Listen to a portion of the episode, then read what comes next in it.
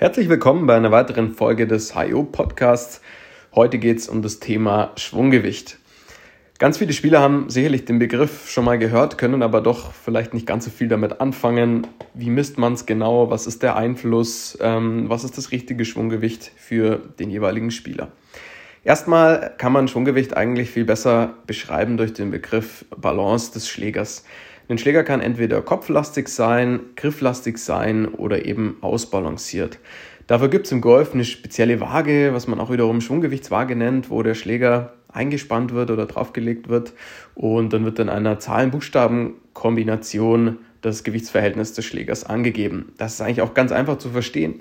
Ähm, je weiter fortgeschritten der Buchstabe im Alphabet ist, desto gefühlt schwerer fühlt sich der Schläger an und desto kopflastiger ist er. Also ein Schwunggewicht von D ist schwerer oder kopflastiger als ein Schwunggewicht von C. Und dann wird jeder Buchstabe nochmal zu feineren Unterteilungen eine Skala von 0 bis 9,9 oder 0 bis 10 unterteilt. Sprich, wenn ich ein Schwunggewicht habe von D0, dann ist das gefühlt leichter als ein Schwunggewicht von D4. Und jetzt haben die großen Hersteller irgendwann mal angefangen, ihre Eisensets als auch Wedges auf ein bestimmtes Schwunggewicht zu normen. Sprich, wenn ihr einen Schläger im Laden kauft oder auch online bestellt und der die typische Konfiguration hat von Griff als auch von Schaft, also nichts Spezielles verbaut ist, dann versuchen die meisten Hersteller so einen Eisenset ungefähr auf einem Schwunggewicht von D0 zu verbauen. Das bedeutet, dass die Balance zwischen Kopf, Schaft und Griff bei allen Eisen im Bag ähnlich oder sogar identisch ist. Also egal, ob ihr eure Eisen 4 oder euer Eisen 7 oder auch ein kurzes Eisen auf die Schwunggewichtswaage legt, ihr bekommt immer den gleichen Wert angezeigt.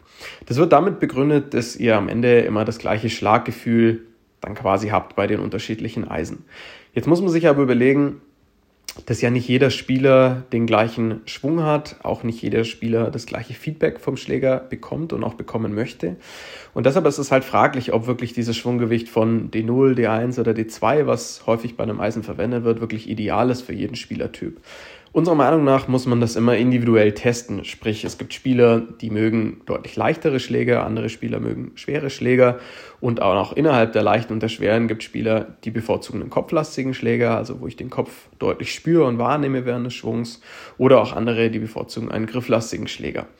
Und demnach kann natürlich ein ganz anderes Schwunggewicht optimal dann am Ende rauskommen. Und das kann man super mit einem Launch Monitor messen, die ganzen Ballflugdaten aufzeichnen, also den Spin, den Abflugwinkel, die Geschwindigkeit, die Höhe, die Carryweite und am Ende eben auch die Konstanz, also wo landen meine Bälle am Ende, weil am Ende gibt das Ballflugergebnis dem Spieler immer recht in seinem Gefühl, sprich es bringt nichts, wenn der Schläger nachher auf einem bestimmten Schwunggewicht gebaut ist, aber der Spieler sich dann am Ende damit nicht wohlfühlt. Jetzt muss man zunehmend beachten, dass ganz, ganz oft ähm, in einem Schläger ja nicht nur der Standardschaft verbaut wird, den der Hersteller vorsieht, sondern es eine ganz, ganz große Range gibt. Also Carbonschäfte sind ja ab 30 Gramm verfügbar, Stahlschäfte gehen hoch bis zu 140 Gramm. Und je nachdem, was ich da in den Schläger nachher für ein Schaftgewicht reinsetze, ist natürlich auch nicht jedes beliebige Schwunggewicht realisierbar. Vereinfacht die Grundregel, je schwerer der Schaft, desto schwerer wird auch das Schwunggewicht, also desto höher wird das Schwunggewicht am Ende rauskommen und je leichter der Schaft, ähm, desto geringer. Also ich muss mir immer schon von vornherein ein bisschen überlegen, vor allem wenn ich ähm, spezielle Schäfte bevorzuge, also leicht oder schwer, ist es dann damit am Ende noch möglich, ein bestimmtes Gewichtsverhältnis zu erzielen. Neben dem Schaft, der sicherlich die größte Range bezüglich der Gewichtsspanne hat, habe ich auch noch den Schlägerkopf und den Schlägergriff. Auch beim Griff kann man natürlich das Schwunggewichtsverhältnis ähm, beeinflussen. Es gibt leichtere und schwerere Griffe, also leichtere Griffe mit rund 20 Gramm und schwerere Griffe mit 60 bis 70 Gramm. Auch die Griffe innerhalb eines Modells haben Toleranzen. Also wenn man sich 20 Griffe mal zurechtlegt, die alle auf die Waage packt, wird man immer wieder welche haben, die mal ein, zwei Gramm schwerer oder leichter sind. So kann man natürlich das Gewicht dann im Nachgang auch nochmal minimal beeinflussen, beziehungsweise das Gewichtsverhältnis. Am Schlägerkopf gibt es nicht ganz so viele Möglichkeiten. Es gibt einzelne Hersteller, die arbeiten mit Schrauben an den Schlägerköpfen. Dann kann man den Kopf natürlich um, sag ich mal, jetzt drei bis sechs Gramm leichter als auch schwerer machen. Das ist aber dann schon auch eine ganze Menge. Wenn ich keine Schrauben am Kopf habe, kann man ähm, kleine Gewichtshülsen in den Hals, in das Hosel vom Kopf einsetzen und so das Kopfgewicht schwerer machen. Da ist so ein Maximum um die 10 Gramm, was ich da reinpacken kann. Alles mehr äh, wird dann schon schwierig, das dort auch unterzubringen. Ähm, den Kopf leichter machen im Nachgang ist nur möglich, indem man Material abträgt, also den Kopf, den Hals ein wenig ausbohrt, aber da sind natürlich auch Limitierungen gesetzt, äh, da man sonst Gefahr läuft, dass der Schlägerkopf ähm, abbrechen kann.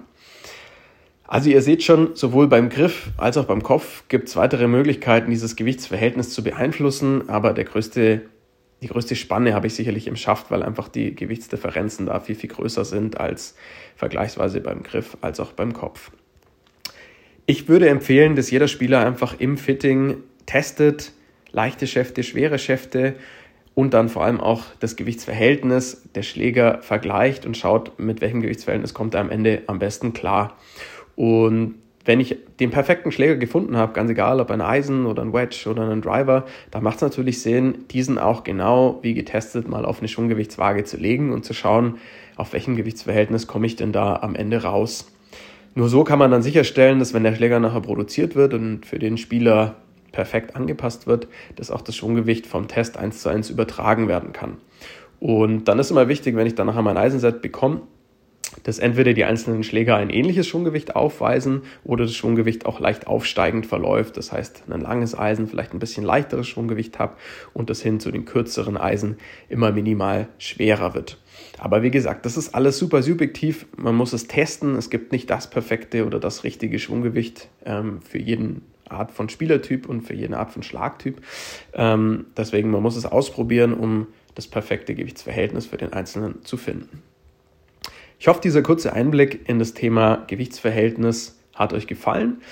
Wenn ihr mehr dazu wissen wollt, haben wir auch ein cooles YouTube-Video, wo wir das Ganze nochmal zusammenfassen für euch und freuen uns, wenn ihr beim nächsten Mal wieder mit dabei seid.